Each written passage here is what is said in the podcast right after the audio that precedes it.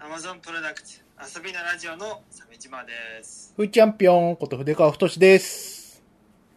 さあすっかり暑くなってしまいましたけれどもうわ、暑い、暑すぎだ。あーやばいねやばいやばい、ほん次梅雨が終わったんだってと。早い梅雨は終わんのめっちゃ早かったんだよね記録的な速さで終わったんだよねうん。はい。さあ今週は「ハッシュタグアマプロ早い、早い、早い。 えっとね、どうしようか。新ハッシュタグの話をした」方がいいんじゃないハッシュタグはですね我々あのハッシュタグアマプロはもう長らく使っているんですけれどもあのソフビのアマプロというお方がですね、ええあのハッシュタグ汚染を仕掛けてきてですねだんだん幅を利かせてきてえあの我々のハッシュタグの方が過半数を下回りそうな勢いなんですよねええそれにプラスして、あの、なんか、ダンスのね。ダンスのアマプロというのもやってですね、はい。もうもうアマプロ三国志になっているとめちゃくちゃなんだよ。 お前って、う、後から入ってきたら、このハッシュタグ使ってんの分かってんだろうっていう。ねええさすがにご存知ですよねそれね後から使ってますよいやねねーって思うんですけどね。っていうことで、あの、私たち逃げようということでですね。えーっと、アマゾンプロダクツ新ハッシュタグ案という、えーっと、サイトをですね、えーっと、くげちゃんが作ってくれたんで、京都のね。うんええあの、そこで、あの、募集しました。うんうんで、えーっとね、6つほどこう投稿がありまして、それをちょっと順にやっていこうかなと。はいはい。えっ、と、1個目。えーハッシュタグ、新アマプロ。えっ、と、そのハッシュタグ案について一言っていう項目でですね。新しいアマプロだからっていう、すごい。何にも面白くないやつが。そうですね。えー新しいアマプロだから新アマプロということで。えーまあ、一つ来ました。で、次行きます。はいあ、来た来た来た。えっ、と、品し、品、新ハッシュタグ案。えーハッシュタグ、えー筆かけるサメ。っていう。えっ、と、ないそ、れでさんふ、ふ、筆サメね。えーえーと、サメっていう漢字、えーえー、6×なんですねって。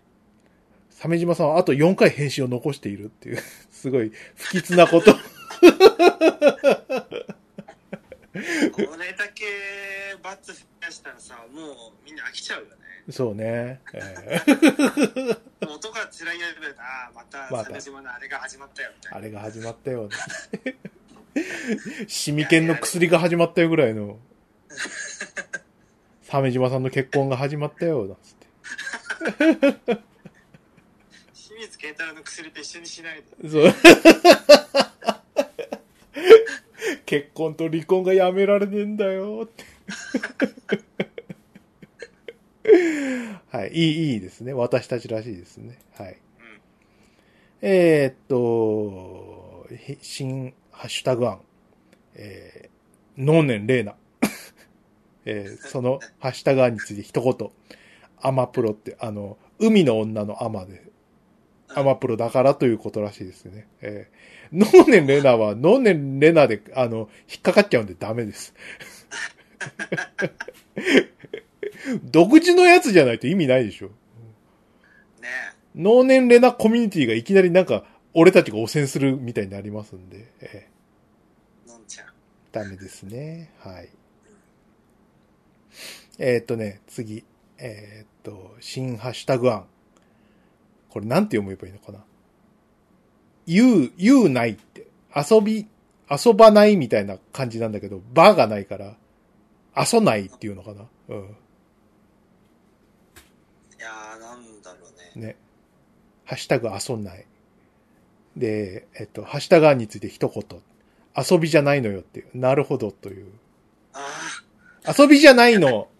私たちの、えー、鮫島礼二、筆川太は、あの、遊びじゃないのからあそうです撮ねってますんでで。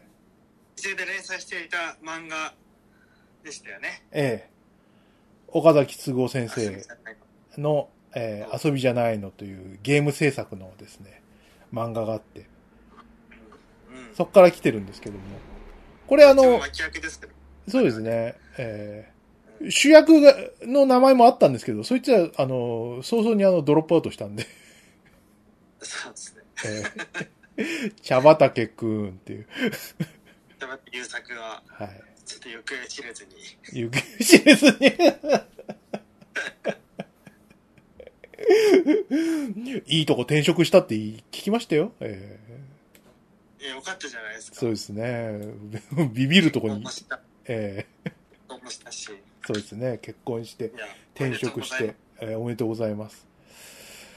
ということで、あのーなんか、ハッシュタグ遊びじゃないのはなかなかいいなと思いましたね。とうございます。あ被ってなければね。あ、はいはい、遊びじゃないのね。うん。はい。えっ、と、次。えっ、と、いっぱい書いてくれました。えっ、と、本家アマプロ、かっこ本アマ、初代アマプロ、かっこ初アマ、アメイジングアマプロ、アメプロ って。アメイジングアマプロいいですね。えーねえ ーすごい、なんかあのーなんか、あの、短く終わっちゃいそうな気がしますけど、アメイジングアマプロは。アメイジングアマプロか。うんアメイジングスパイダーマンみたいな感じで。 2話で。えー、2まで。そうですね。ね。本釜、うん。そうですね。じゃあ次。えーっと、いこの人もいっぱい書いてくれましたね。えーっと、ハッシュタグ、サメ筆。今回あの、かけるがないですね。えーハッシュタグ、アマトハッシュタグ、遊びの。ハッシュタグ、アマダク。えー内容に直結させるなら、サメ筆、えー筆サメ、ホモラジなど。えーっとアマトー戦争に一方的に勝利宣言。モロコシを強制併合して、ハッシュタグアマトー。で、混じりすると、遊びの、遊びの、アマダク。遊びのはカタカナとひらがな、あ、漢字混じり。と、アマダクって感じですかね。えーなるほど。以上となります。どうですか、鮫島さうーん。ん。まあ、ひらがなのアマプロっていう案もあったんですよね。はい。ツイッターで見かけたやつだと。うん。まあ、それですかね、と思うけどね。はし、ひらがなのアマプロだったら、うん。引っかからないかな。引っかかんないと思う。どれえーっと、アマプロ。うん。ゆで太郎さんがね、投稿してくれてるやつ。そうですね。あ、で、大昔のとしさんのハッシュタグが引っかかりましたねあ、。本当だ。 2013年とか書いてますよ。本当だ。ガッチャマン問題とか話してて、すごい楽しいですね。えいいですね。ー懐かしい。何でも言ってしまうみたい。はい。ああ、ひらがなのアマプロか。ここ、ここら辺かなうーん、かな。うん。誰も真似してないでしょ、このひらがなだったら。そうね。うじん。ちゃょっあと、、まったらげ中野店 SP1 さんのこのアマプロがちょっと、ちょっとなんか不穏な感じするけどね。ああ、そうね。これ2021年2月11日です。うん。こいつ、大丈夫じゃないかな。多分。だね。うん。というわけで、それでいいですかね。決めましょう。えー、今後、あの、ハッシュタグアマプロ、あの、ハッシュタグアマプロ、ひらがなになりました。なりました。皆さんありがとうございました。はい。正直あの、どっかはい、ハッシュタグ遊びじゃないのはかなりグッと来てたんですけど。なんか文字数多いとだるいからさ、そうか。うん、いいいいなと思ったけどちょっとそこは気にしたんだよねまあね。えどうかねあのソフビのねアマプロのことはね悪く思わないでください彼らは悪気があってるだけなんで、ー、ほんとね。ほもう本当にあのーもう平気です、もう。恨んだ日もありましたが。えー敵に使ってる人のことなんか何とも思ってないだけですから、本当に彼らのこと はね、許してもら私たちが最初に使ってましたし、えって、ね、最初に使ってましたし、Amazon プロダクツに略してアマプロと名乗って活動してたんですけど、後から来たやつが、イケシャンシャンと使ってただけですから、ただ単に、ーそうです。それだけのことなんですよ。ええあの、県外から来た、あの、バーベキュー客みたいなもんですよ。そうですね。いけるかして、ゴミだけ捨てて去っていくような、はい。そんな連中ですよ、ただの。だから何も悪くないですよ。そうですね。えね許しましょう。えはい。ということで、皆さんよろしくお願いします。お願いします。ということでですね、えっと、はいはちょっといろいろ話すこともあったんですけど、あのう、ん。旧来の、こう、カタカナのハッシュタグアマプロを処理しなきゃいけないということで、そうですよね。めちゃくちゃ溜まってるんですよ。そうなんですよ。ええあの、今7月4日じゃないですか。うん。ああの、溜まってる3月10日からあるんですよ。あ、溜まってるね。ええだもんで、ちょっと、大急ぎでやりますか。やろう。飛ばしたりとかしていいダメうーん、まあ、いいよ。そうね。えーじゃあ、抜粋でい、行きましょうか。行きましょう。えっ、と、3月10日ですね、としさん。えっ、と、3月、あ、3月11日、としさん。えっ、と、今日は鮫島さんがサブちゃんの特別公演に行けなかった日っていう。あ懐かしい。懐かしいですね。 2011年3月11日、北島三郎特別公演の、を行く日に、直前に、ね、冷たい熱帯魚を見に行ってて、新宿で。はい。その上映中に震災にあってうん。っていう流れでしたね。それ、しかもあれだよね、あの、1回目の奥さんの時だったよね。あ、1回目の奥さんです。フそうァーですスねトワイフで。ファーストワイフは懐かしいですね。えファーーストワイフの時で、そう、僕がもう真っ先に劇場から逃げ出したんですよ。一番最初に全速力で逃げてましたね。鮫島、そんな情けないことよく言いますね。 堂々と。負けたくないですよ。私が最も生き残る確率が高い男だっていうことに過ぎないじゃないですか。あ、そうですね。一貫理能力が高いんですよ。みんな死ぬ。はそれ以い。外は。ですね。なるほど。花園神社のでっかい鳥居がですね、石でできた鳥居がですね、ゆっさゆっさ揺れてたのが本当に印象的でしたね。うわ、怖いね。えーあとあの、大体震災に遭うとき、大きな地震に遭う遭う時っていうのは建物の中にいることがほとんどなんだけど、うん。新宿の花園神社の前大きなく、ね、道路があるじゃないうん開けた、広々とした土地の上で地震に遭遇するというのはなかなか稀有な出来事で、前の、どうだっけなんか島根の地震かなんかでさ、なんか、うんあの、鳥居がぶっ倒れたりしたからさ、もしかしたら倒れた可能性もあったんだろうな、きっとな。なんじゃないあんだけ揺れてたら、うん、もうちょっと揺れたら倒れたかもしれないと思いますよ、ね。うん、うん、はい、じゃあ、サクサクいきます。えっ、と、DX93。結婚してつまらなくなったという芸人は数多いけれども、さ、多いけれど、えー筆川さんは奥さんを得てからトークの切れ味がさえ渡っている。四方八方に気を使わなくて良くなったストレス軽減。その上、体重が3分の2になった新婚の移住員的というか。そんなに、お、そんなに褒められちゃうと困っちゃいますね。えこの人何を聞いてるんですかーふーちゃんは何も言えなくなりましたよ。どういうことだって奥さん、奥さんいますから、あの、昔みたいな、のほうずなこと言えなくなりましたね、やっぱね。ああねそうだよねそりゃそうですよ。鮫島さんもそうですからね。おむ、お娘さんいらっしゃいますからね。うんいや俺でも俺今は別にいないよいない、いないっていうか、いるっていうか、か、元む、元娘という人たちがいますけども。いるいる、ええうん、月一で会ったんで、会ってんでしょうが。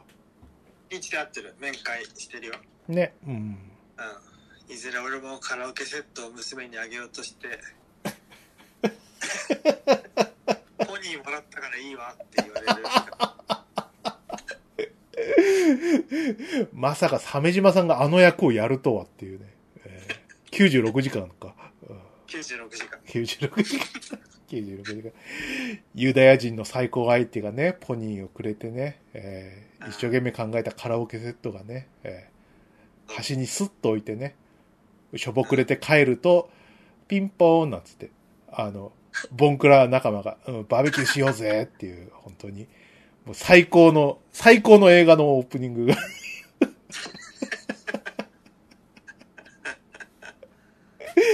もう、はい大好きだよ、ああいうのとか、あとイコライザーとか。レスラーはいいよな。うんもうくすぶ、くすぶってるすごい人ね。えくすぶってるよ、本当に。ういんやー、よくないね。ーそうね。えーさはい、あ、あ、じゃあ結婚の次は次行きましょう。えっ、と、としさん、3月17日。前野くんからセラさんへの配役バトンタッチ。ふーちゃんも、あと20年もしたらセラさんになってるかもしれんって。あ多分、朝ドラの話だと思うんですけど、あの、ま、前野くんっていう、あの、ふーちゃんとほぼ同一人物の人がですね、 うん。なんか、世良正則さんになったんですかね。そう俺が、俺が鍵詰めになると。燃えろと。ああーてか、朝ドラがさ、もう、なんか、もうず、ずいぶん見なくなったんだけど、ね、みんなブーブー言っててね、えー大丈ー夫ちなむのどんどん炎上してるね。なんかね脱、落者どんどん増えていっていると。い言われてますけどね。え大丈夫あの、ねえ。久々じゃないこんなやばい朝ドラって。ーうーん、でも定期的に、朝ドラはね、あの、基本やばいよ。そんな名作はない。うん。あ、そうなんだ。そうそうそうそうそうそうそよう。かった。うん。あのー朝ドラテンプレートみたいな、さ、やつから逃れらんないしさ、大体、あのーヒロインの子役から始まるやつはもう、あ、これ、捨ててかかってんな、みたいな感じの。あんだよ。女うん。の、女の一生をやるのにさ、その、何子役時代から、えっとね、一、二週やって、そっからこう主演出てくるみたいなのがテンプレで、あうーん。それで、あのーひどい場合だと、あの、おばあちゃん役を20代のその主演の人がやるみたいな。えーそうなんだ。あるあるあるある。うん。だえからね。あとは、あの、へ下手にうん、下手に現代モチーフだと、あの、やばさが強くなるとかね。 あーるのよ、ちむそど。うんどんは現代じゃないのちょっと前、昭和とかなの。昭和昭和、あと、えっ、と、戦後の沖縄舞台だから。あ、そうなんだ。うん。まあ、さ、ちょっと内容はよくわかんないんだけどね。はい。えー、としさん。ザ・ボーイズアニメ。ザ・ボーイズのアニメか。うん。えーお気に入りは日本 なんかねかわいいアニメ風のやつ。若干キッシプを思い出すって書いてある。キッシープー。キッシープー覚えてるだいぶないでしょうけど。 そうですね。こんなにキッシープーの話してるの、世界、宇宙で僕たちだけでしょ。もう作った人も忘れてるよ。キシブは Xbox ライブの、えー、とインディーゲームズとして、えー販売されていたタイトルで、うん。えー、と 要は不穏なゲームですよね。そうですね。ええ動物がいっぱいいて、あの、いっぱいっていうか、なんか、5、6匹いて、全員にキスするといいんだよね、確か。うん、そうするとみんなダンシング、ダンスを踊るっていう。そうそうそうそう。ダンスインタイムって言って。そうそうそうそうそううん一応ね、YouTube で検索したらね、プレイ動画あって。あ、そうん。う。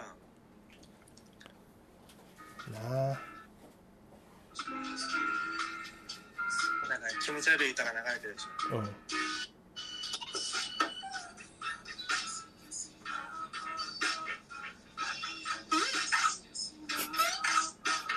これは画面中に行ったり来たりしている動物に、えー、と主人公である紫色の玉がいっぱいキスしてくんだよねうん。いっぱいキスすると虹がかかってダンスタイムになるとはい。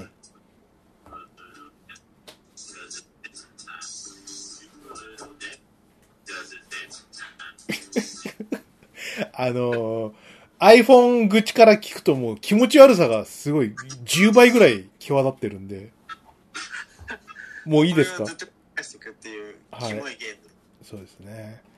えもう、鮫島さんの次女ちゃんもかなりでっかくなっちゃったんで、あれでしたけどあ、キッシープーやったら、楽しむ、楽しむのかちょっと知りたかったな。ーあー XBOX360 つながないとテレビね、ね。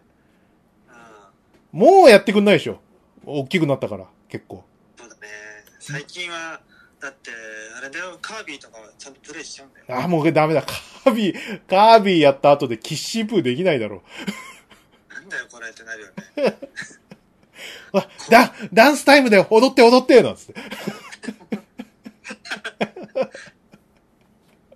スッてコントローラー置いてどっか行っちゃう気がする、そうだね。うん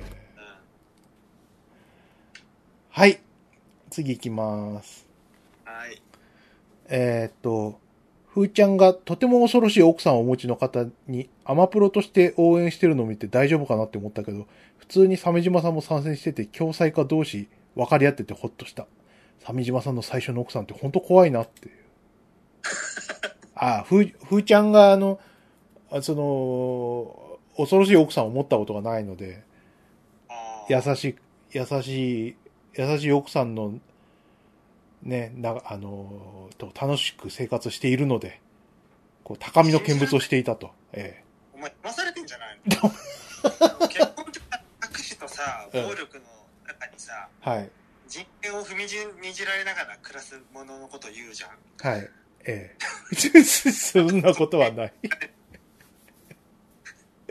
あ、そ人う、権と財産が奪われるやつでしょ違います、違います。そんなことはない です。違う結婚、結婚は人、人権と財産を奪われるものではありませんよ。ええそれは鮫島さんのあの、音源とかもない大、大、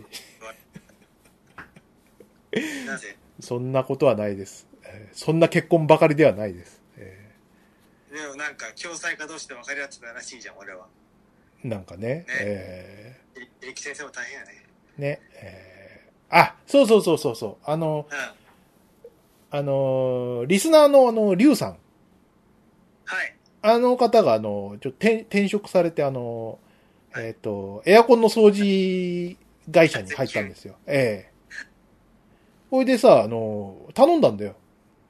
うんリュウさんに。で、さ、あ、ってことはリュウさん俺んち来んだと思ってさ。うん来て、お邪魔します、なんつって。筆川さん久しぶりでーす、なんつって来てさ。はいほいで、あ、そうだ、奥さん紹介しないとと思って。うんあ、りゅうさん、りゅうさん、奥さんですって。うんよろしくお願いしますって言ったら。う絶句しちゃって、りゅうさんが。えあ、あ、どうもよろしくお願いしますって言ってさ。嘘だと思ってたんじゃないのうんなどうやら嘘だと思ってたらしくて。結婚したって言い張ってるあのねよ中年がいたからまあ、ね、優しく見守っといてやろうって、うんそうそうそうそう、そういう、実在すると思ってなかったって言ってた。一時代主婦固まっちゃったって、固まっちゃいましたって言ってた。 いるんだいるんだよ。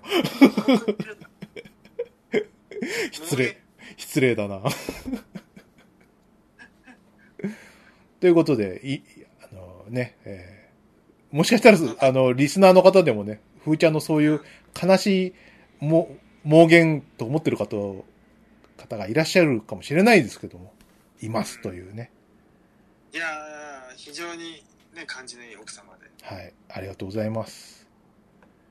うん、本当にいますからねいます、います。私は見ましたはい。見ました。 ネッシーみたいな感じで、 私は見ました。マシのマンションの3階に筆川の妻を見た次行くよ。えーっと。はいあいやきさん。えっ、と、肥満1ダイエットラジオ。どこへ向かおうとしているのか。ヤクルト1000でって最近聞くけど誰が仕掛けてるんだろう。ああ。痩せましたからね。えーあのさ、うん15キロ痩せたんですよ。めちゃめちゃ痩せたじうん。でね、あのゃん。うん。睡眠時無呼吸症候群だったんです。はいはいはい、はい。それでさ、あの、こう睡眠時間が減ってしまうわけですよ。起きちゃうなんか。いびきとか出ちゃうんだよね。いびきとか出て、苦しくて起きちゃう。あれって。もういピークで太ってた時はさ、あの自分の胃酸が逆流して、うえーって言って起きちゃうみたいうん。ああ。な。うんはいはい。そうあの逆、流性逆流性食道炎うん。うん。あのーほら、スパイダーマンのさ、あの、3作目。うんノーウェイホームだっけああ、はいはいはい。今のね。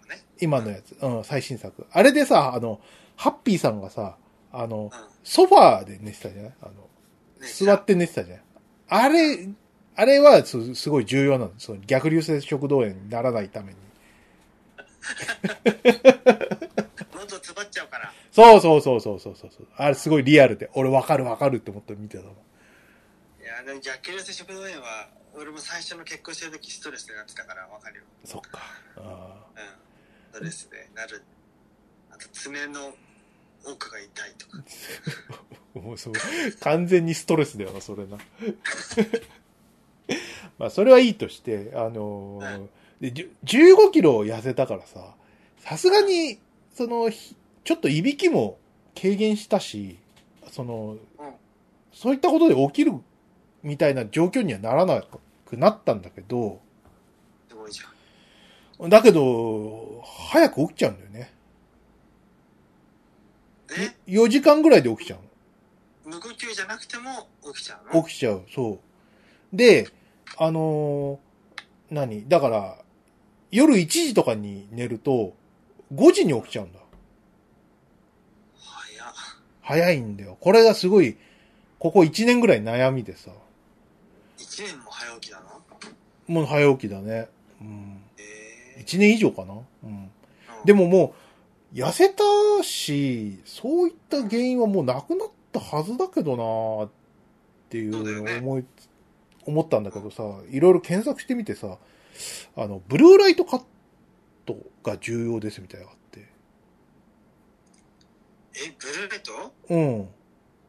あれって、なんか、さほど意味ないですみたいな発表もあったじゃん、最近。最近あったんだけどさ、もあったよねう、そうわらをもすがる思いでさ、うん。もうだって原因がよくわかんないじゃん。まあもうなひ、もう肥満1になったんですよ、僕は。だいぶ肥満の度合いは下がってきたんだよね。下がってきたねの。そうそうそうそうそう。まあ前、は肥満、なんか、3とか4とかかもっていう感じだったの。肥満3ぐらいまで行ってたんじゃない多分、うんうんうん、うん。それが、ね、1まで行ったんですよ。なんとか。常人に近づいてきたと。近づいてきて、それでそんなおかしいだろうってことでさ、そうだブルーライトカットメガネを作ったんですよ。えうんー、。どうするやつジーンズで作った。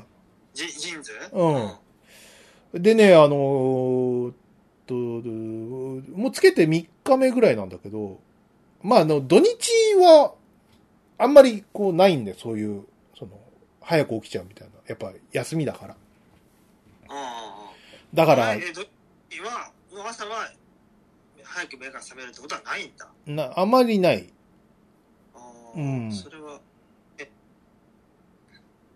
で、あの、日曜、月曜の朝が重要だなと思ってさ、昨日の睡眠なんだけど、1時間増えてたね。えーすごいじゃん。あの、家の中だけブルーライトカットメガネにしたんだわ。要ははい、はいはい。その、仕事はちょっと無理じゃん。俺、デザイナーだからさ、あの、ブルーライトのカットのメガネってなんか色変わっちゃうから、色がな、うん。あのちょっと黄色く見えちゃうからさ、そうだよね。うん。あの、しその、職場のメガネはまあ普通の、いつものメガネで、家帰ってからかけ直すみたいな。で、テレビ見たりとか、その iPad 見たりとかする時間のブルーライトをカットするみたいな感じでややってみたんだけど、一応、あの、その、何悩みであった、その、睡眠時間はちょっと伸びた。でもこれあの、何こう、偽薬効果っていうのはい。スパシーボだっけなんだっけスパシーボだっけププラシーボ。プラシーボだ。プラシーボ効果。プラセボ効果だった。なんかそんなやつあるじゃないですか。はいはい、あるよね。うん。の可能性があるんで、まだちょっと大喜びはできないんですけど、どうなんだろうね。でも俺もね、昔ブルーライトを気にしてさ、うん。そのブルーライトだけできるメガネあるもうあるじゃん。うん。おなしの。はいはいはい。なんかそういうのもやってみたことがあったの。うん。で、だ、だるく、だりになってメガネしてると、長くつけてると疲れんなと思って、うん。ですぐやめたんだけど、うん。でもこれ考えてみたら、その PC 側で、ブルーライト出せなきゃいいじゃんって俺思ってさ、おう。なんか、フリーソフト探してみたの。うん。そしたら、色を勝手に補正して、ブルーライトカットしてくれるやつがあって、ソフトで。うん。あ、これでいいじゃん。メガネしなくていいし、と思って。うん。で、やったら、もうめっちゃ画面がオレンジになって、うん。どうでもよくなった。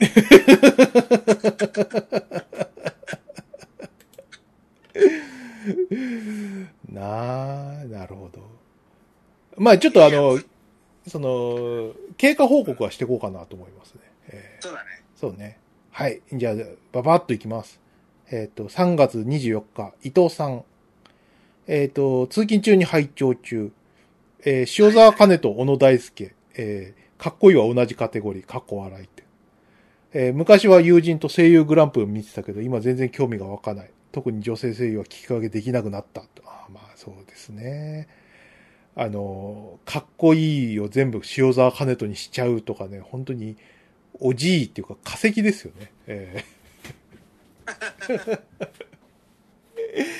これ時代が下ると、その、何ですか。塩、あの、小安とかそういう風になっていくんでしょうけど。ああ、そうだね。うんえでも小安さんも結構もうベテランなんじゃないえボテベテランというかもう、もうプ、ププレイ大御所というか、かなり偉い人になってるよね。もう、だって事務所の社長とかやってるし。すげえうん。確かに最近の女性声優の引き分けできなくなるのはわかるよ。だはってい。みんな同じやるじゃん。うん。うん聞き分け金は田。智子それ以外じゃん。もう あ、あんぐらい、あんぐらい強烈じゃないと、こう、違いがわかんないってことでしょ。わかんないよね。うん。もっとさ、金田智子みたいな面白い声の人出てきてほしいんだよな。だって大山信代とかさ、はやいっ。ぱこう声に癖あったじゃん。はい。ドカドカ弁の幸子の声の人とかさ、うん。なんかね、アイドル声優ばっかりじゃなくてね、うんちゃんとした声にキャラクター性のある人とかも欲しいよね。そうですね。うん。はい。じゃあ次行きます。はい。 3月30日、としさん。いつの間にかキリキ先生のフォローが外れてたんだな。えーっと、我々リスナーもキリキ先生を応援しておりますっていう。としさんもあの、同じく共済家だったんで、キリキ先生を応援していると、ああそうい。うことらしいです。でもさ、思うんだから、キリキ先生さ、あの、ちゃんと、こう、ふ、なんていうの、いじめられたりしたやつ、ちゃんと記録して、うん。振られたら、あの、にしたら、ちゃんと医者に行って、ね、始末書だっけなんだっけ診断書診断書もらって、うん。準備はしていた方がい いよ。準備したら、な何しろ、一旦お金もらえるじゃん。うん。そうですね。はい。たらおごってもらおうよ。ええじゃあ次行きましょうか。はい。 えっと、4月3日、ひろしくんう。ん。えっと、アマプロ665回、えー、ノギツ R で初めて聞いたヤクルト1000。健康超人のお二人も推しているのね。僕も飲んでみたけど特に変化感じずでした。毎日飲んでみたらまた違うのかなっていう。はいはいはい。そうですね。ヤクルト1000どこにも売ってねえよ、もう。ああ、もう、ヤクルトレディが届けてくれるやつしかないのかね。ね。俺も、あの、ヤクルトレディから毎日、ね、うん。来人から入ってもらうまでは、原えー、と明治神宮前原宿駅のヤクルトの自動販売機で買ってたのね、ヤクルト戦は。はい。そのもう、自販機はもう全然ないよ。うん。全部ずっと売り切れ。うん。すごいね、ヤクルト戦。マジで。そうね。なんかさ、あの、どなたさんかが言ってたけどさ、あの、何その、定期で、こう、買ってるヤクルト戦ほら、ヤクルトボックスに入れるうん。いタイプのやつとか、や、これ、こそうそうそうそう、あそこ勝手に開けてるやついるらしいね、なんかね。こは泥棒じゃん。泥棒で、普通に泥棒だよ。やべえな、それ。本当に。恐ろしいわ。ここまでして飲むヤクルト戦は、うまくないだろううん。な。ね。いやーはい、じゃあ次行きましょう。4月3日、太っちょぶたさん。 ヤング吉田祐希、イケメンすぎ笑ったって書いてますね。これはね、あー花見です花見のね。時えうんえなんだこ花見の時えっ、と吉田会長のお知り合いからはい。学生時代のねヤング吉田裕樹の写真見せてもらって決め顔のうん。抜けるよなあれな、なんだお前の髪の毛はって。 フックみたいになってるじゃん。それは写真を Twitter で見れますからねそうですね。あのー、パタリロのあの、玉ねぎ舞台みたいな感じの。このうんええで、変なポーズしてる。いや、ほ細いな、また、うんまあ学生の頃は細いねみんなねそうですね。はい。うんどんどん行きましょうんう。えー、っとですね。4月7日、としさん。あるネットラジオのおかげで A 先生のイメージは、しわしわふっくら先生になってしまったのだ。じゃーんって書いてますね。A 先生がね、お亡くなりになったの、このあたりかな。そうかそうかそうですね。シュワシュワふっくら。はい。えっ、と、4月の8日、太っちょぶたさん。うん見知らぬガンダムがニューガンダムと呼ばれ、でっかいビームサーベルをつってサザビーとチャンバラしてて、別の世界線に移動したのかと思った。この件について、富野信者の風ちゃんの意見が聞きたいです。っていう、この、えっ、と、シャア専用ブログを引用してますね。ロングフィンファンネルとサザビーの新ファンネル、サーベルモード。実物大ニューガンダム立像の特別映像らしいですね。あー新作あの、の映像ですねそうですね。福岡のあの、ガンダム、ニューガンダムが、あの、うんフィンファンネルってあの、でっかいビロビロが、あの、背中についてるんですけど、まああれだと風とかバランスの問題で、あの、ダメであるということで、新しく設定を作ってですね、あの、でかい、あの、なんか、でかい置物み、あの、みたいなやつを背中に背負ったニューガンダムが今立ってるわけなんですけども、ああそうなんだそうそうそうそうそう。これがね、なんかあの、なんか便利グッズで、あの、このでかいファンネルになんか乗ったりとか、あと、あの、こういう風にビームサーベル、でかいビームサーベルみたいにしてぶん、ぶん回したりとかするみたいな。ああすごいねそうですね。なんだで、よまあ、太っちょぶささんの言いたいことはですね、あの、富の演出の、あの、ビームサーベルは、あの、出しっぱなしにしてないっていうことだと思うんですけど、ああはいはいそうなんですよ。あの、富野監督の、その、こだわりとして、ビームサーベルを出しっぱなしにしてるのは出力の無駄であると。あなんあでな、るほどあの、敵に近づいていないときは、あの、ビームサーベルの出力が低出力になっていて、えーっと、振りかぶるときに、ビームサーベルが最大出力になって切り刻むという。なるほど。そこはちょっとライトセーバーとは違うぞと。違いますよと。ではいもはい、その、全部が富野義行演出というわけではないので、あの、出力最大にしたまま持っって、あの、ふゆふゆ浮いてるガンダムも結構ありますよという。あで、この新しいそのニューガンダムは、あの、エネルギーを最大にしたまんまでこうぶん回してるんで、いかがなものかっていう、この、あれですね、ビームサーベル警察ですね。ーいやでもなんかさその辺のうん考察というか、こう新しく作る上でのはい。下調べ甘いのはやっぱムカつくようん。だからギルティギあギルティ、あそうですか。えギルティでしょーはい。最近もさ、まあ、俺は全然別にファンでも何でもないけど、うん。えー、とバスタードのうん。ネットネットフリ版のバスタードの、あのーバストの表現女性の、ああ、なんか見たな。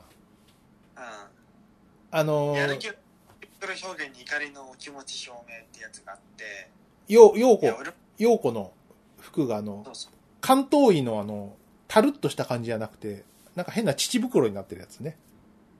そうあれさ、うんもうオタオタクは本当にあの癖を癖で書くのやめた方がいい よね服の構造とこう光と影を理解して立体物として捉えたらああはならないんだからはい。やめてほしいもうやめやめてほしいうん。とは思ったそっか。 そっか、ネネットフリでもう配信されてんですね。バスタード。懐かしいですね。らしいですねうん。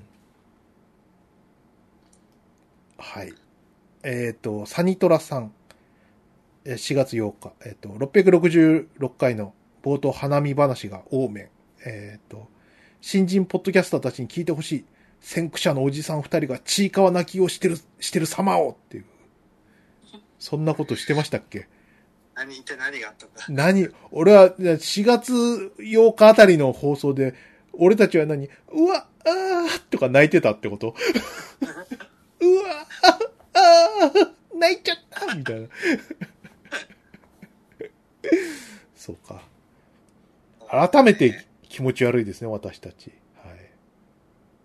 うんキモいよじゃあ次行きますかはい、どんどんどん先行きましょう。えーっと、あ、4月12日あたりから競技ダンスが入ってきてますね。はい、あ、これ行きましょう。えーっと、ド、ドクハントさん。えーっと、ふーちゃんがですね、あの、アーセナルベースで、あの、いいやつ出たやつの、あの、それの引用リツイートですね。はい。えっ、と、今のゲーセンの救世主です。参拝と化している戦場の絆2と大違い。あガラガラなんだよね。 えあと、戦場の絆2ですが、4月15日から無料プレイできるようになってます。本当に無料なので、アマプロでも検討見てしてみてくださいませっていう。そうえ行けばよかった でも戦場の絆2ってさドーム式じゃなくてさなんか画面が3つとかじゃんーそうだね。ちょっと、そう、あの、コストダウンしてますね。コストカットか。うんだからさそういうことだよそういうところでしょうん。だからドーム式のスクリーンの筐体は生かしてソフトウェアだけアップデートしてくれた方がまだよかったよねそれだったらまあね。でさなんていうの投影機プロジェクター交換してさ出力増やしたプロジェクターにしてうん。筐体のスクリーンだけは生かしてくれた方がいいのにね、なそういうこともできなかったのかな。なんかね、おあの、アーセナルベースやってんですけどね、戦場の絆、いつ見ても誰もやってなくてね、心配になる。かわいそうだよあれ買ったゲーセンがね。乾杯じゃんうん。天井の絆の筐体は本当初代のはねすげえ発明だと思ったよ俺うん。あれの筐体のシリーズで出してくれてもいいのにねね。うん。って言い言いながら俺、戦場の絆1やってないんですけど。えやっえた1回ぐらいは俺は10回はやったよあ、本当うん。そう時々ねはい。い一個だけ「スター・ウォーズ」版出たよねあの筐体あ、出た出た出た出た。確かうんあったと思うんだよねうん。あれもどっか消えちゃったけど。あれは結局自由に動けるゲームじゃなかったから、冷めたよね、一回で。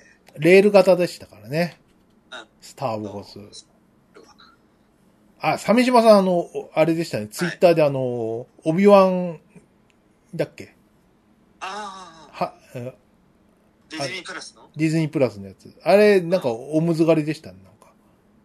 あれひどいじゃん、あんなの。あんな初歩的な、さ、シペリオの混ぜさはないよ、あんなのさ。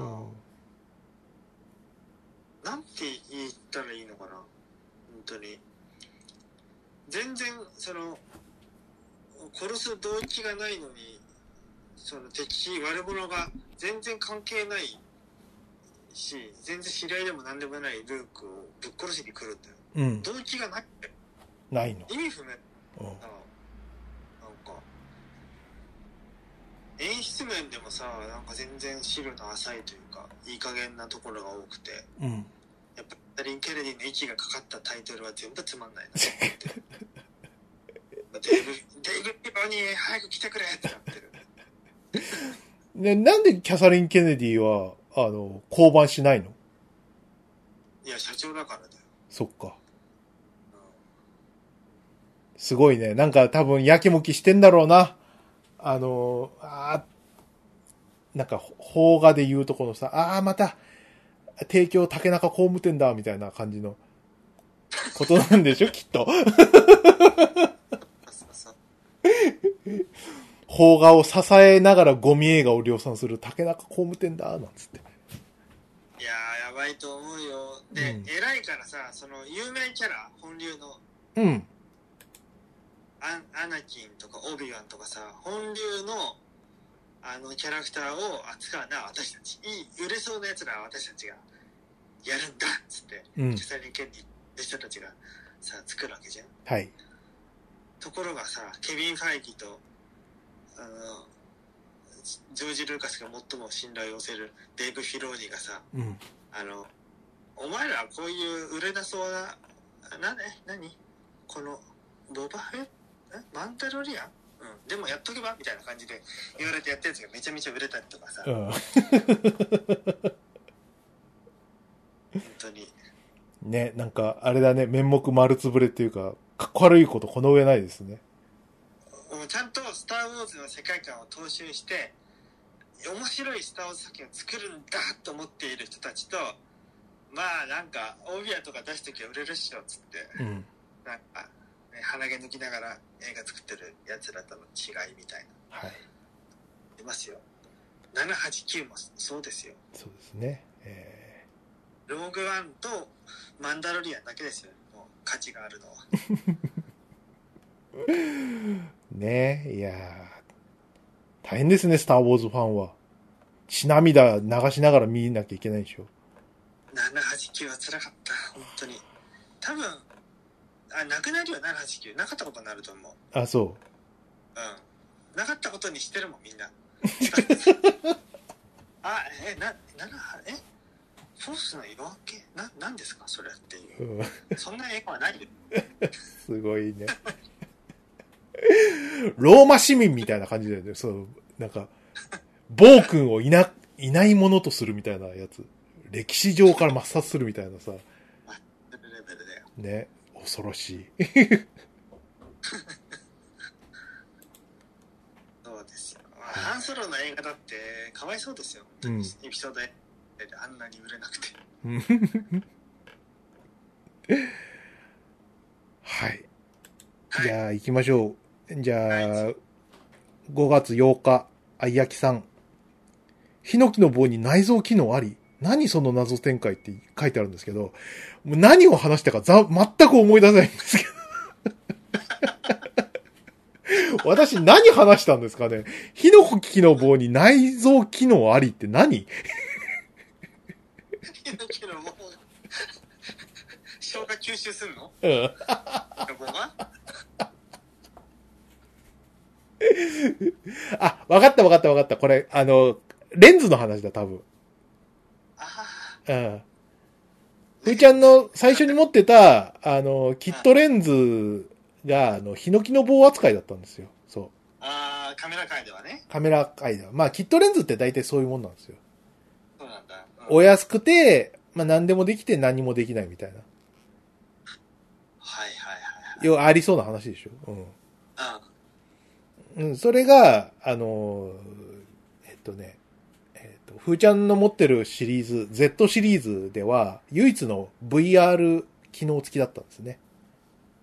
あ VR 機能っていうのは、あの、ニコンでいうところの、あの、えっと、手ブレ補正付きのレンズってことなんで、ーうん。その話ですね。ああ、やっと思い出しました。うんうんヒノキの棒に内蔵機能ありってもう意味わかんないよね。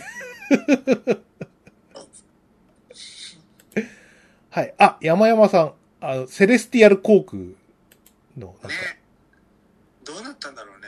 ニコニコ大百科をあの、リンクしてますけど。そう、すごい丁寧に説明してあるからね、これは。そうですね。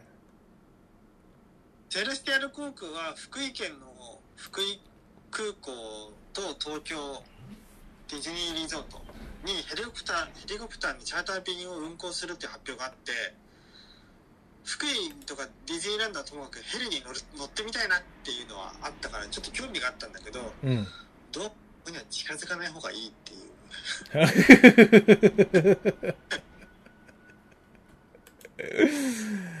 はい。ねさあ、じゃあ次行きましょう。5月10日。愛焼さん。ふーちゃん突撃編。えー事実はオスだったとか、えーあったら、あちらさんの好みな腐った展開になったかもなって。あの、神戸旅行で、えっ、と、ふーちゃんの股間にですね、メス犬が顔を突っ込みに来るというですね。マジでえー隣に奥さんいるっていうのに、そんな女いいからさ、あたいと遊ぼうよって、朝までっていう、もうすぐドスケベ、ドスケベワンちゃん と会ったっていう。うんでも、あのー何、飼い主のおじさんがもう、もう平謝りっていうね。おじさん見るとこいついつもこれなんですって。おじさんだおじさん、おじさんの男見ると股間に突っ込んじゃう犬を散歩するのは辛かろうてって思いながら。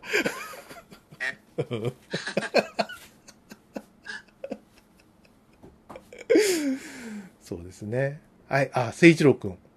えっ、と、二度目の神戸で醜かったのは自分の心だったと気づく不都心。孤児になるっていいですね。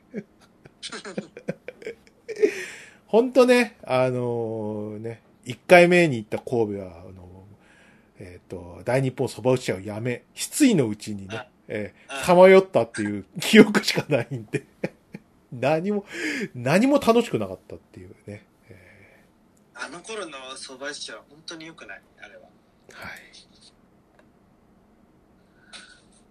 そうですね。え今の相場師匠の好調ぶりが本当信じられないよねーそうですね。えー羨ましいですよ、本当に。チャイも増えちゃってさ、はいなんなのなんだよ。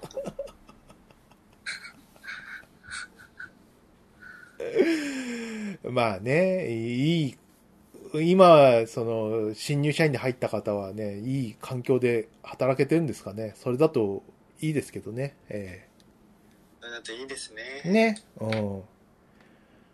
はい。えーっと、5月15日、カンパさん。えー、鮫島さんのつぶやきには気をつけないと、ネタバレ大王だから。新ウルトラマン見るのもう少し借金しようと思ったけど、早めに見えるとまずいってことかって、もう分かってるまずいまず。うん。言うから。そうですね。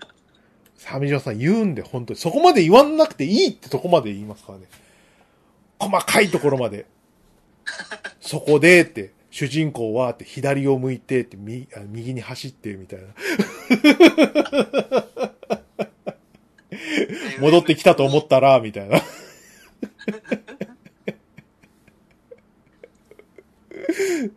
鮫島さんのあの、全部喋り、喋っちゃうやつ、あれ、あれって何なのあれは。いや、何なのって言われても、俺もあんまり考えてない からね。考えてはない。考えてなかったのか。そうそう。そういえばね、そういえば昨日バズレたや見たよ。ああ、そあう。どうでしあたれは。ええラ大イ変トイヤーは、宇宙を大冒険している巨大な宇宙船の乗組員の一人でひょんなことからある惑星に不時着しちゃってうん。一生懸命軌道修正して地球に戻んなきゃいけないんだけどあの出てくるやつが全員間抜けすぎてもうもういいやって言ってうん。やっぱり帰んなくなるっていう、うん。ほ本来の目的を完全に見失ってそれを忘却して うん。めちゃめちゃって終わるから何なんだってマジでそん、そんなんいいのその、なんか、あの、うボーマン船長がこう、もういいやっていう感じ で。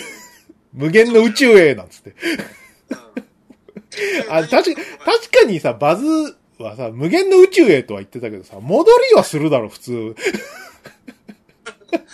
んねんだもう周りももうここ住んじゃったし、うんこの新しい方まったりしてるからもういいっしょ、地球と か感じになっちゃって、うんそうっすかっていうそうなのまあ、おえマジっすかえ本当 におオッケーってオッケーオッケーっていろいろあるんだけどその間にねうん、いろんなこと省くけどうん、手には帰らない最初にいいげお話の最初に立った目標は達成しないんだようん。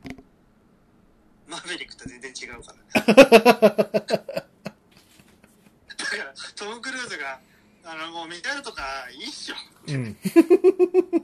もうよその国だって原発されてないでしょエネルギー問題とかあるし、そっかそっかいいよねってね解散解散。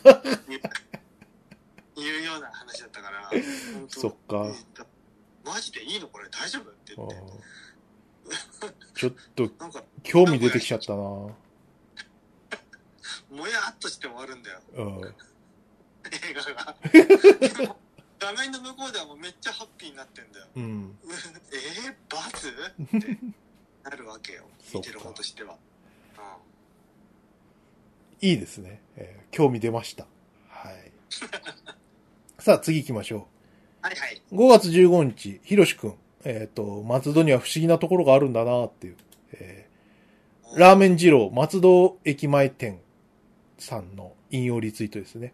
毎度ありがとうございます。経験上、風速3メートル以下の時は、スープが湧きにくいです。肉も煮えず、スープもぬるく薄いです。明日の天気予報によると、風速1メートルなのでお休みいたします。自分でもこの店舗で何が起こってるかわけわかりません。よろしくお願いいたします。すごいよね。風速3メートル以下の時は、風、スープが湧きにくいです。肉も煮えず、スープもぬるく薄いです。全部ダメになっちゃうね。この地形効果で。すごいじゃん。デバフかかっちゃうんだ。デバ まま、松戸のその、何、風効果すごいね。うんねなんかね結構ちゃんと調べてるっぽいよこの人そうなの芋のコンロのメンテナンスは23週間に一変しておりましてメンテナンスした次の日でも火火力が弱まりますこれを7年繰り返してなぜなのか考えあぐねまたガス屋さん厨房機器屋さんの考えを総合して出た結果が給排気の障害ですうん。うん。それで送風機を導入しましたがそれでも空気が足りませんうん積みました、うん。営業してもいいんですが高い確率でスープが薄くなり出汁感がなくなりますぬるくなります、うん麺も豚も野菜もゆだらなくなりますそれは多分全人類が望んでいないと思いますので11日はお休みさせていただきますさあ、まあ、そこまで、まあ、あんたほどの男がそこまで言うのならって感じで。あもうターボチャージャーとか導入しないといけないん じゃないうちはじゃあ。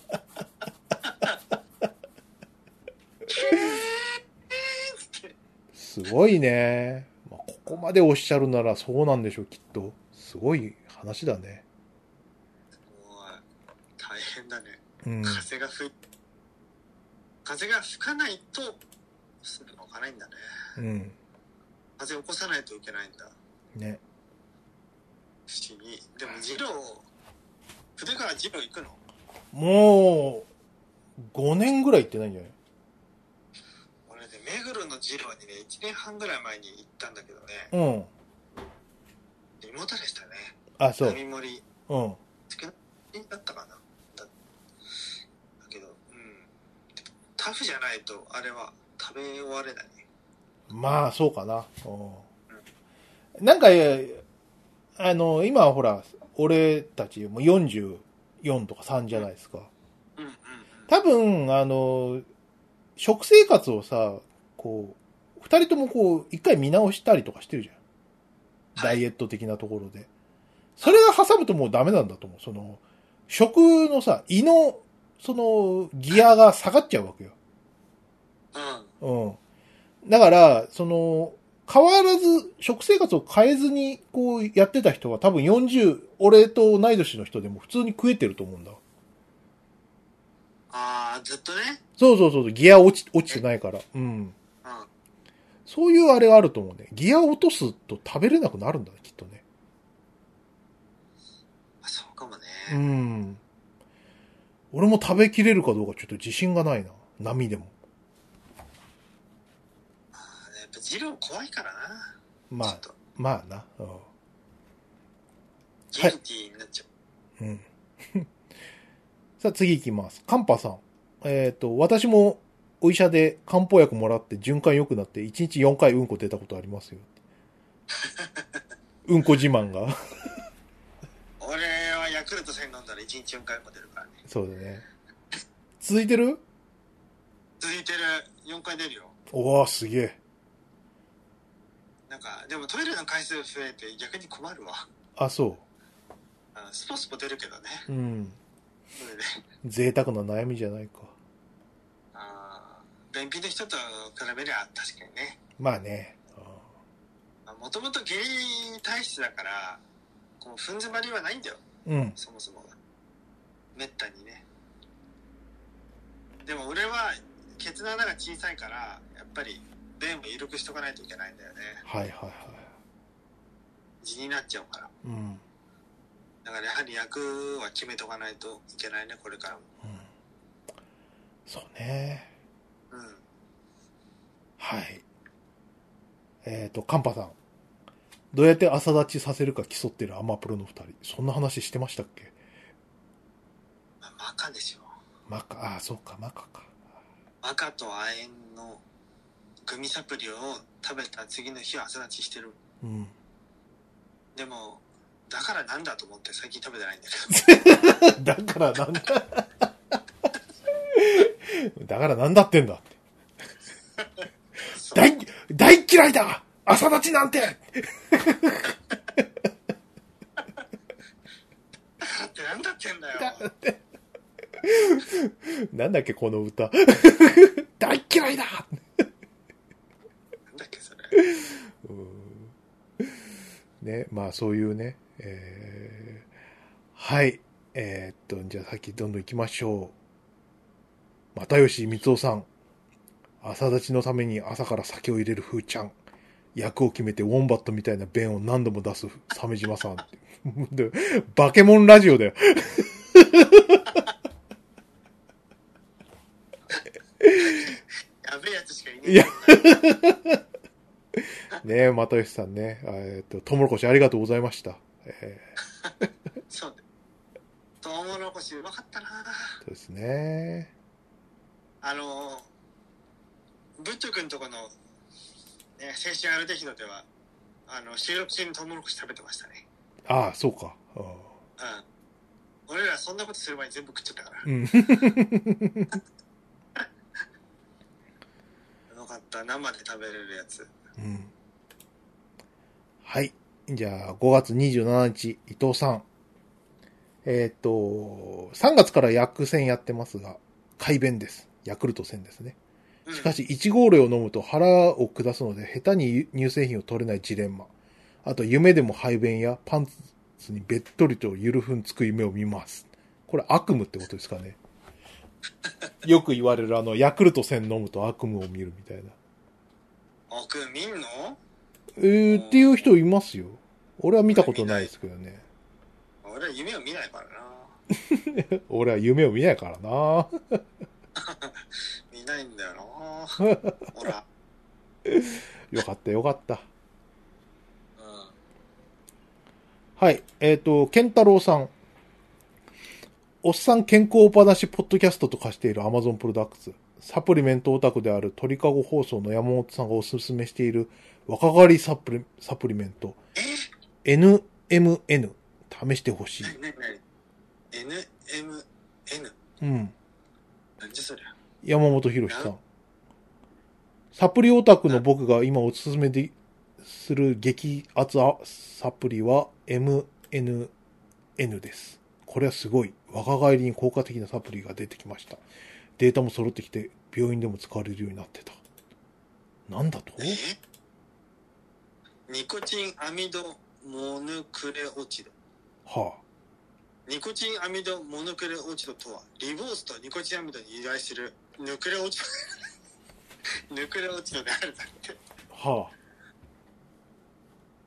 ニコチンアミドモノクレオチド。はあ。リボースとニコチンアミドに由来するヌクレオチドなんだって。うん。はい。何ね、何を言ってるのかさっぱりわからん。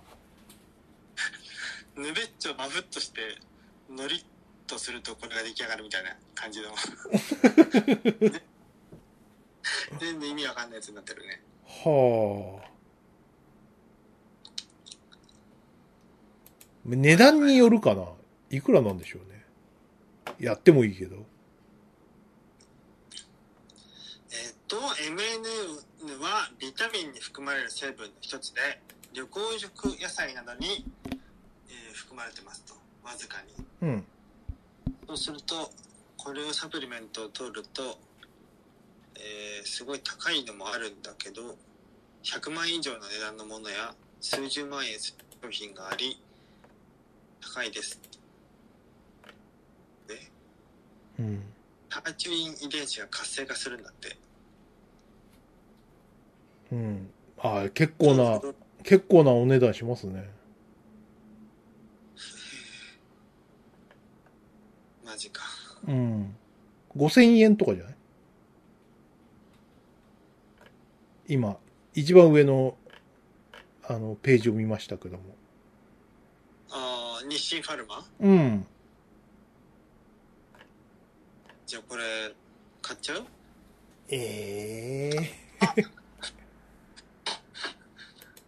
高いよグミサプリぐらい安くならないと買えないよ、うんちょっとなぁ、5000円はちょっとなぁ。はい。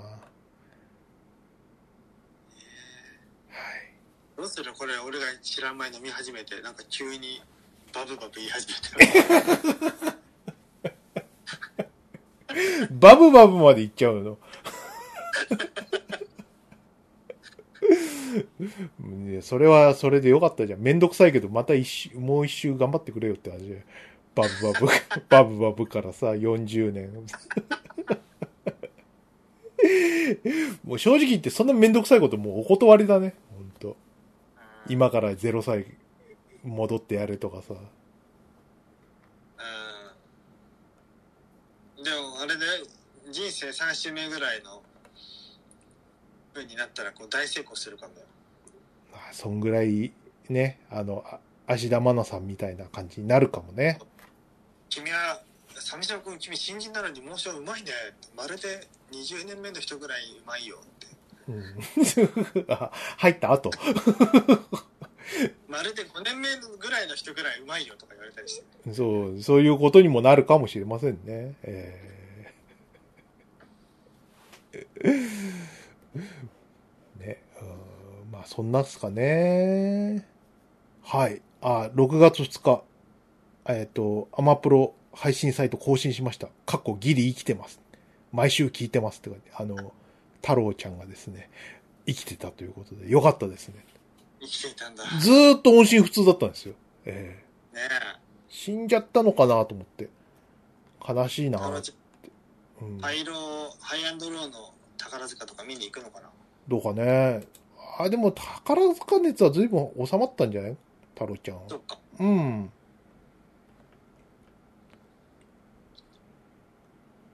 はい。えっ、と、6月9日、愛焼さん。えーガンダムで物理設定交渉的なものを入れ始めると、ガンダムじゃなくなりそうだしな。でも気になり出すと止まらないなって。鮫島さんの言ったやつですね。なんか言ってましたっけなんか、えっ、と、ビームサーベルで切るときはもっとこう、何切断からこう、時間がかかるはずみたいな、そんな話をしてたと思います。ああ、そうね。うん。ちょっとね、どう、どうなんだろうね。ビームサーベルで切れ、豆腐を切るように、もう一つずつ切、切るとは思うよね。うん。なんかもうちょっと、どういう風にビームサーベルができていて、ビームサーベルで切られると、えー、モビルスーツの走行がどのように変化して、えーそして切断に至るのかとかが、メカ、その切断のメカニズムが伝わるように作ってくれたらもっといいのに、とは思うけど。まあ、週アニメですから。でもそれができるのは、い RX78 4出てくるガンダムぐらいじゃん。はい。だって、それ以降のガンダムってよりファンタジックなガンダムになるでしょうん。だからそういう表表現が似合わないガンダムがほとんどなわけじはゃん。よりミリタリー色が強くても耐えれる世界観を持ってるガンダムは、やっぱ RX78 の時代じゃないかなと思うんだよね。あ。うん。はい。はい。じゃあ、いいですかね。えーっと、太っちょ豚さん。えーっと、令和4年になってもストレイヤーズクロニクル、かっこ日本版 X メンの話をしてくれるの、鮫島さんの素晴らしさよ。なお、私はストクロ本編は全く記憶がないもんよっていう。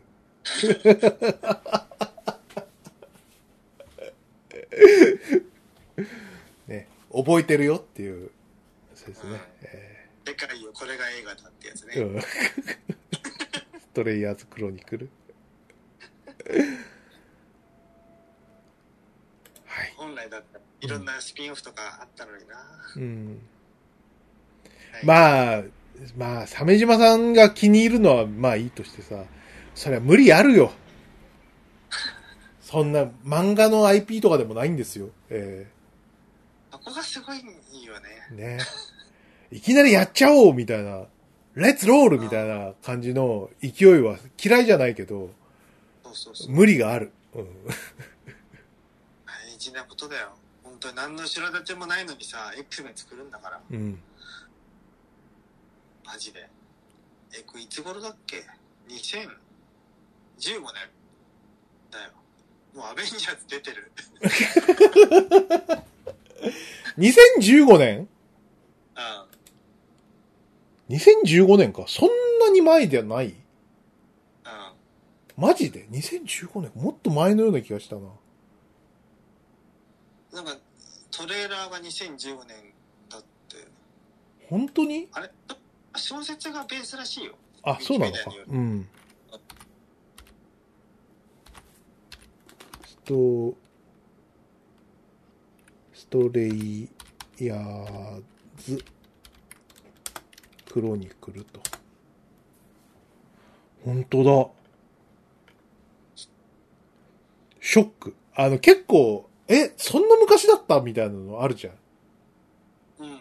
その、あれえ、もう、なんか氷の微笑って30年前とかそういう 感じのあるじゃん。逆。結構最近みたいな。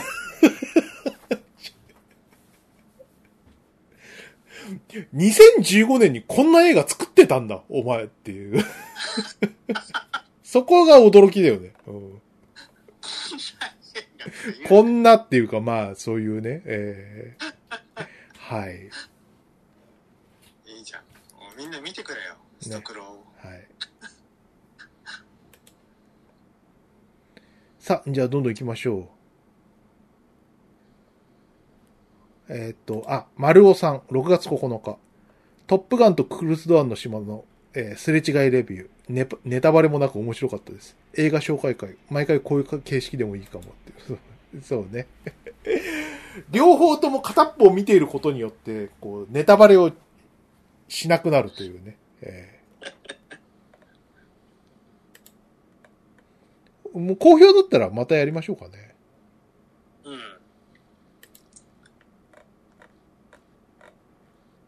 えーなっんとか、、あの、ちゃんとした映画って言うことないんだよね。そう。あ多分の、来週俺はそう、ラブサンダー見ると思うんだよ。うん、面白かったって終わっちゃうんだよね。そで、俺らが本来見るべきなのは、オリンピック1、2を1日で見るっていうのを、うんこの前の土日武器だったんだよ。そう か。オリンピックワン、ツー。のうん。スケジュールを見ると、松戸の映画館のうん。スケジュールによると、うん。お昼からオリンピック前半が始まって、夕方から後半が始まるんだよ。うん。だから、あの、連続で見れるわけ。はしごできるの、同じ映画研修 で。オリンピック。やだよ見れるんだよせっかくの休みをさ。日本も立て続けにオリンピック見れんだうよ。んどうしよう、それ。いや、ちょっと勘弁してくださいよって話だけど。勇者すぎるなと思って。うん見。なかっな、まあ、確かにね、あのーその通りなんですよ。名、名作ってはもう言うことないですからね。えた。トップガンぐらい、この予想をはるかに超えて名作だと話したくなるけどね。えうん。なんだろう、でもトップガン話したいのってさ、なんか、こう、各キャラクターのさ、引っかかる部分みたいなすごい面白いとかあるんじゃないはいはいはい。のうん。あのーその喋る余地がさ、あの、かなり多く含んでるじゃないですか。うん。うんすべてを語ってないというか。うん。うんうん。そういうのがね、なんか、あの、含みを持たせる作りになってると語りやすいんだけど、名作とい、でもさ。う。うんん。無駄がない名作とかになると、本当にもう、お手上げだよね。面白かった。そう何がって言われると、うーん、全部。 それで、もしかしたら、ハガレン剣術師見に行った方が良かったかもしれないよ。とかね。うん。でも、ハガレンは俺漫画読んでないんだよね。うん。俺もだよ。はい。誰なんだと感じだから。ね。だから逆にすごい楽しい可能性があるんだよ。初めて、こう、鋼の錬金術師に触れるわけじゃん。え、このロボットみたいなの弟なのっていう。そこまで知らないとすごいよね。うん。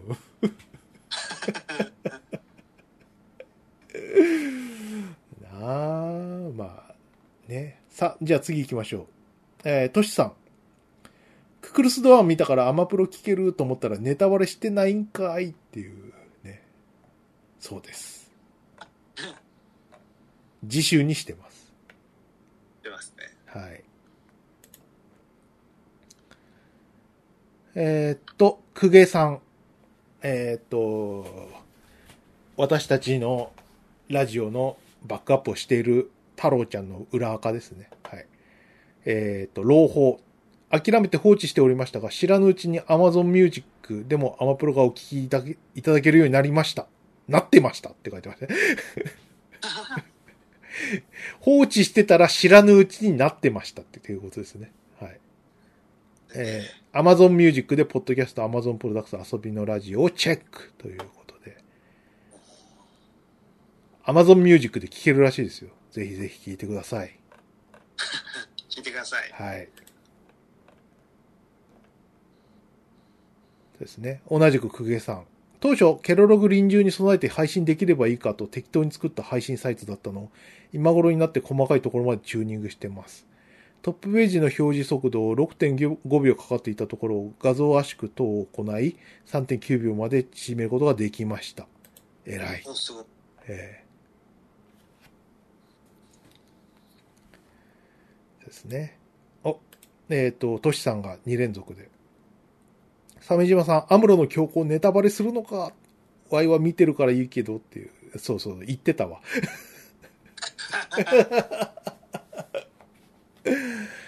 えーアムロの強行については富野監督と逆なんだよね。富野アムロは人間を直接撃ってない。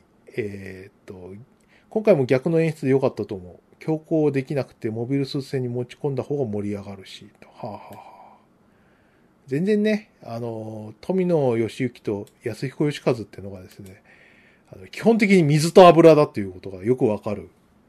よくわかるね。えー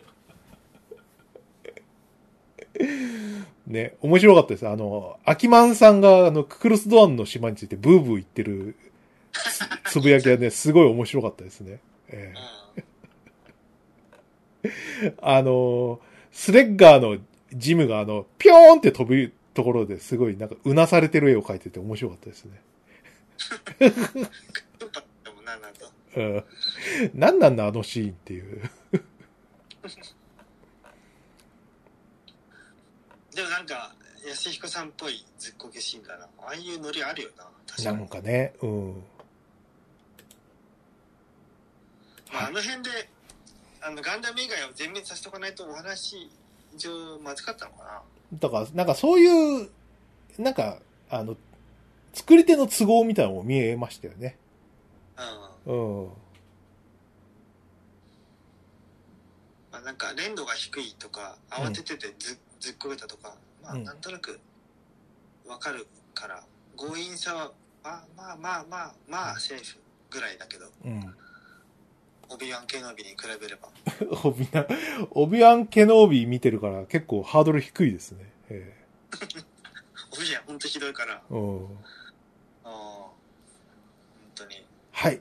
愛明さん。まだ聞けてないけど、このタグ終了か。ソフビ以外にも増えてきたからな。ミュートしまくってるけど、後から湧いてくるっていう。アマ、ハッシュタグアマプロね。えー新しいの決まらないのか。えー一応新しいのつけてみよう。アマゾンプロダクツ、アマプロ、サメ風っていろいろつけてますけども。えー先ほど言った通り、ハッシュタグアマプロ、ひらがなになりました。ひらがななマプロです。はい、よろしくお願いします。そうですね。どんどん行きましょう。ここら辺はくげさんのツイートで。えー、ひろしくん。ハッシュタグアマプロ。えー、とは言ってみたけど、先行して使われているのを気にせず使ってる連中に明け渡すのは面白くない。という気持ちが、の方が強い。法的手段に訴えてください。ソフビのアマプロにやられたらやり返す。ストロングスタイルプロという。そう風靡じゃないのにそこにアマプロ名乗ったら、うん、引き返せないよね。ね。うん。どちらかが死ぬまでやり続けるしかない。うん。はい。まあ、いろんな、あの、皆さん、あの、こっちの方でも、ツイート、ハッシュタグアマプロの方でも、新しいハッシュタグを考えてくださってありがとうございます。ありがとうございます。そうですね。まあ、新ハッシュタグは Amazon プロダクツでいいんじゃないかっていう普通のことをですね、木村優さんがおっしゃってて。まあね、まあ、 Amazon プロダクツだったらまあ間違いはないよなとは思いますけどね。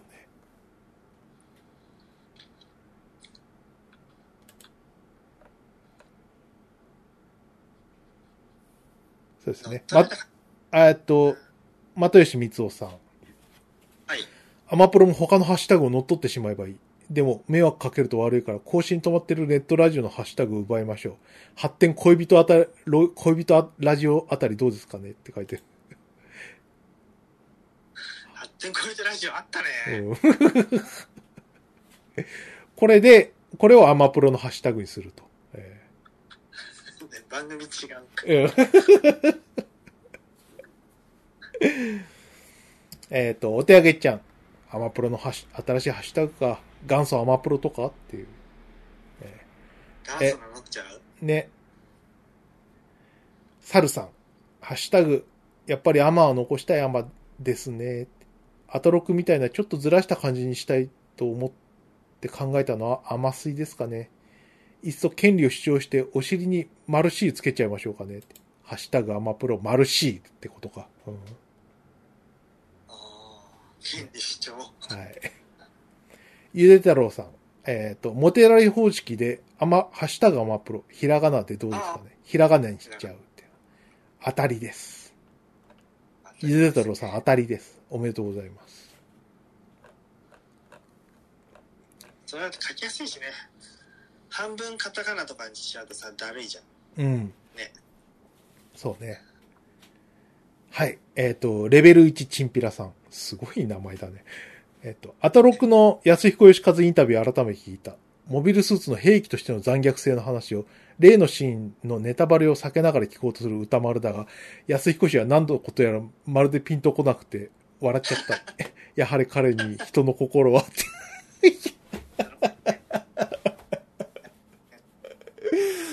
そうですね、えー私も聞きました、これ。えあ、聞いたんだー。聞いた聞いた。うん。そうね、歌丸も相当引っかかったはずなんだけどね。やっぱり接待モードで聞いてるからね。えまあね。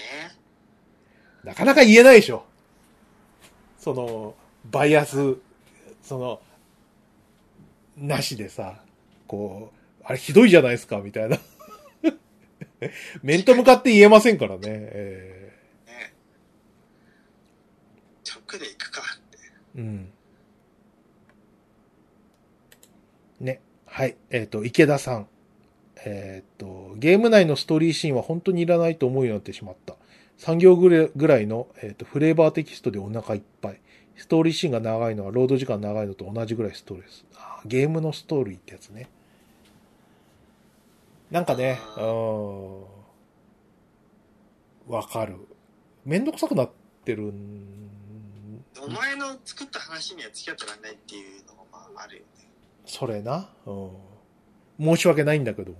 え申し訳ないんだけど、んどうせだって、どっかで聞いたようなことある話するでしょ、この後。ーうんたまに我慢して聞いたら、ああ、やっぱりみたいな。うん意外性ゼロの始まる じゃん。気がつかないうちにのめり込むみたいなことがあるのであれば、それが素晴らしいことだと思うんだけど、なかなかそんな達人みたいなことできる人いませんからね。ねえうん。逆にそんなひねりが効いた話を作っちゃうと、初見とか若い人には受け付けられないみたいな。うん。尖ったもんでないしね。そうですね。はい。とい最う、近さ、うん鈴木優氏のさ、うん。アップルアーケードの新作、エアーツイスターっていうのがあるんだけど、あ、なんか、あの、スペースハリアーみたいなやつ。そうそうそう、うん。すっげえ不思議ながらやってみてる。あ、そう。どうだであ、面白い、つまんない。あー、3面、2面で飽きる。あ、そう。 なんかね、あの、世界観がキモい。そう。うんまあ、一応、スペースハリアーっぽい世界観と、あとなんか、何あれ、シシグノシスっていうゲーム会社のアートワークみたいな感じうん。のキモさがある。ほあの、ロックバンドのイエスっていうのがいるじゃん。う。うん。のバートみたいな。わかるかなあの、アーティスト。わからん。ロジャリーンだ。うん。ロジャリーンみたいな世界観で、で、うんなぜか歌が、歌、歌がね、ちゃんとあるのよ。うん。で、ビーンみたいな歌なの。バレンシアって人らしいんだけど、はオペラやクラシックを混ぜたような壮大な曲なんだけど、まあ、クイーンみたいな曲なんだよ。あ。うん。なんまあ、動画でいいかな、やんなくても。動画で見たら、 なえ、何これっていう感じにはなる。で、はあの結構まったりした曲なんだよ。あ。うん。で、こういったタイプのゲームってさ、疾走感とかさ、スピード感とかが大事じゃん。スペースハリアーはそうだったじゃん。そうだね。うん。だって、何しろ、ハリアー攻撃機、戦闘機うん。が本来は主役だったわけじゃないそうだね。もともと戦闘機でやる予定だったからね。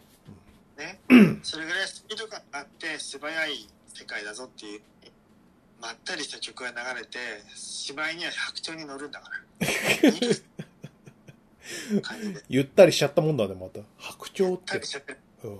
眠くなっちゃってさうん。で世界キモいからさうん。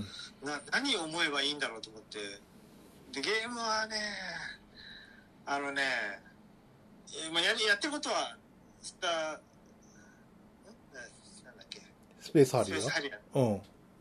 あ目前に迫ってくる敵を撃つんだけど、うん。タップして撃つとそのタップした場所に時期がいっちゃうんだようん。だから入力は一つしかないわけうん。ある座標をタップするとそこに向かって撃つし自分もそっちに行っちゃうのうん。だからさコントロールがあんまり不自由なんだよね移動とシュートが一緒ってこと一緒だった、スマホだと。うん。だから、え、な、え、なになになになにって。なんで自分から敵に向かってぶぶっ飛んでいくのってなっちゃううん、そうね。うん。で、どうやらそれの対策として、レイフォースみたいに、こう敵の周辺をススススってなぞると、そこにロックオンして離すと、レーザーが飛んでいきますっていうことらしいよ。ああ、パンツァードラグーンみたいな。ロックオンレーザうんー。うん。レイフォースね。うん。結局す、こうスースースーってなぞったか、なぞったからって、なぞった場所に行くからね、うん時期は。だから、ああ、もうそこ行かなくていいんだよっていう気にはなる。うーん。うなるほどね。ん、なんかね、全体的に、その、この前の、あの、なんだっけ、バランワンダーランドはい。ほどじゃないけど、うん。もうちょっと頑張んなよっていう感じはある。そっか。あそんなんだから、アップルアーケードパッチいねえんだろっていう。 あまあまあね。うん大変、大変ですよ、ゲーム作るの。えー大変ですよね。ねえ、本当にね。あでそういうさ、なんかあの、中さんとか、その、ゆうさんとかさ、そのゲームの超人みたいな人でもさ、あっという間に技術古くなったりとか、センス古くなったりしますしむするってことですよ、要は。そう、そうなんだよ。でも、思ったんだけど、うん。ここまで有名になっちゃうと、もう、もう行き場所ないんだろうね。うん。うん、そうね。うん。あのって言われる人だからさ。あのソニックのとか、あのバーチャファイターのとかさ。フリーになるしかないってことうん。有名になりすぎるのかな、偉くなるしかないですよ。その、なんか、社長なりなんなりさ。うん。もう現場とかじゃないという。うん、で黒字を出し続けなきゃいけないそうそうそうそうそうそう。大丈夫、大丈夫。鮫島さんそんな心配しなくたっていいんだよ。だ、そこにも行ってないんだかなら。ならないななら ないいらぬ心配とはそのことだよ。このことだよ。うん新人の頃とかさ、うんあの PS1 時代のこう有名ゲームクリエイターとかさうん。あいつらって思ってたじゃんうん。ねあの頃は良かったかもしれないけど今は大変だなってなるねそうだね。えうーんはい。なんじゃ、締めっぽくなったところで、このぐらいですかね。あとは、あの、今日のふーちゃんの、えっ、と、つぶやき。今日の収録でハッシュタグアマプロに変わる新ハッシュタグが決まりますということで、これにて、ハッシュタグアマプロ、えっ、と、終わりということになりますね。はいこれにて、えーっと、あ、ちょっと待って。ハッシュタグ、アマプロ。えーっと、終了ですと。これだけだとちょっとあれなんで、えっと、ハッシュタグ、アマプロ。えっと、ちょっとごめんなさいね。うんお新しいうん。よろしくお願いしますと。これでいいかな。これにて、ハッシュタグがカタカナアマプロは終了です。ハッシュタグひらがなアマプロをよろしくお願いしますと。これでいいそうでね。すはい。ありがとうございました。長い間、ハッシュタグアマプロを使っていただうき、ん今後、えー、ハッシュタグひらがなアマプロをよろしくお願いします。そうですね。はい。私の方のプロフィールも更新しておきました。お、そうですか。ありがとうございます。えー、Amazon プロダクト遊びのラジオでは、ツイッター上でハッシュタグ、アマプロで皆様のお便りをお待ちしております。えー、普段感じていることや、えー、いろんなことや、えー、 鮫島や筆川を応援するメッセージを送ってください。番組で読み上げることがあります。といった感じですね。はい。というわけで、この辺で終わりますか。はい。じゃあ終わります。鮫島でした。筆川でした。バイナラッピー。バイナラッピー。